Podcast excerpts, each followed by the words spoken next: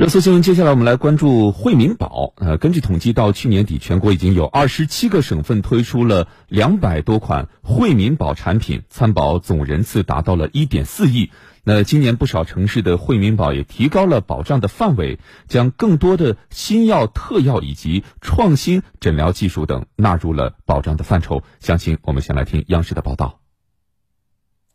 据浙江银保监局统计。浙江全省今年惠民保参保人数接近三千万，参保率达到百分之五十三。众多参保人在医保报销之外，通过当地的惠民保产品减轻了个人医疗负担。想不到吃区区一一百块钱哦，报销了给我报报销了这么多，出院的时候直接给我们扣掉了。每六个住院病人有一个病人获得了预惠保赔付，满足了群众不同层次的就医需求，重点解决了医保目录外医疗费用的报销。包括广东、江苏、上海、北京等多个省市，今年的惠民保产品都进行了升级，有的扩大了参保群体，有的扩大了保障范围，增加了可报销的新药、特药品种、创新疗法等，保障的力度也有所这个增强。那么，包括参加这个零回报一期、二期没有获得理赔的这个健康人群的话，这次在。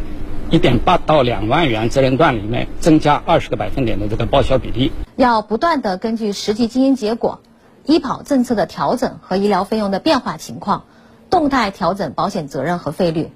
同时要及时的将医疗新技术、新药品、新器械的应用纳入到保障范围，支持医药健康产业协调发展，更好更快的惠及百姓。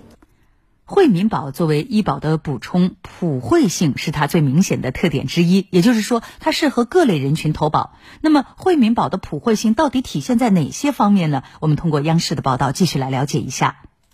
一般来说，商业保险产品在投保前都要调查被保险人的健康状况、年龄等。一些既往症人群甚至会被商业保险拒之门外或者提高保费，而惠民保产品在这些方面则基本上没有限制，不限。年龄、健康状况，即使有过疾病的人也可购买，既能报销医保内的费用，也能报销目录外的费用，还能报销包括国内特种药械、海外特种药械、罕见病。商业健康保险一般来说，年龄越高，收费越高，而且很多百万医疗类的产品。或者补充医疗类的产品，对于投保年龄和健康状况都是有要求的。但是北京普惠健康保不区不区分年龄、职业，统一定价，是真正的实惠。据记者了解，目前各地的惠民保产品价格基本上都在几十元到一百多元的范围内，相对于百万医疗险等商业保险要低很多。在赔付方面，浙江、广东等不少地区的惠民保产品都实现了直赔，北京等不少城市也在完善赔付的便利性。我们目前在测试的这个二零二三年呢，预计部分医保类的责任会开放一个直赔的方式，也就是说，在医保报销以后呢，普惠健康保会同步的报销，老百姓只需要支付医保和普惠健康保报销后的部分。不需要垫付，流程更便捷了，而且也减轻了这个老百姓的负担。我们都知道，保本微利是惠民保的监管要求之一。那经过近三年的快速增长之后，未来是否能够持续？专家表示，这还需要各地政府以及监管部门的共同努力。我们继续来听报道。多名业内专家表示，目前普惠保产品已经积累了不少客户，但是未来是否能够持续增长是一个考验。同时，作为一款全新的保险产品，它的条款设计等也需要不断完善。它源自于大数法则，一定要有一定的参保人数，这个参保人数是个基础。如果参保人数要是下滑的比较明显的话，那么低保费高保额这样的商业保险是不可能支撑起来的。各地处于探索阶段。尚未建立完整的保险期间，在相关条款安排，特别是赔付条件设置等方面，依据不足，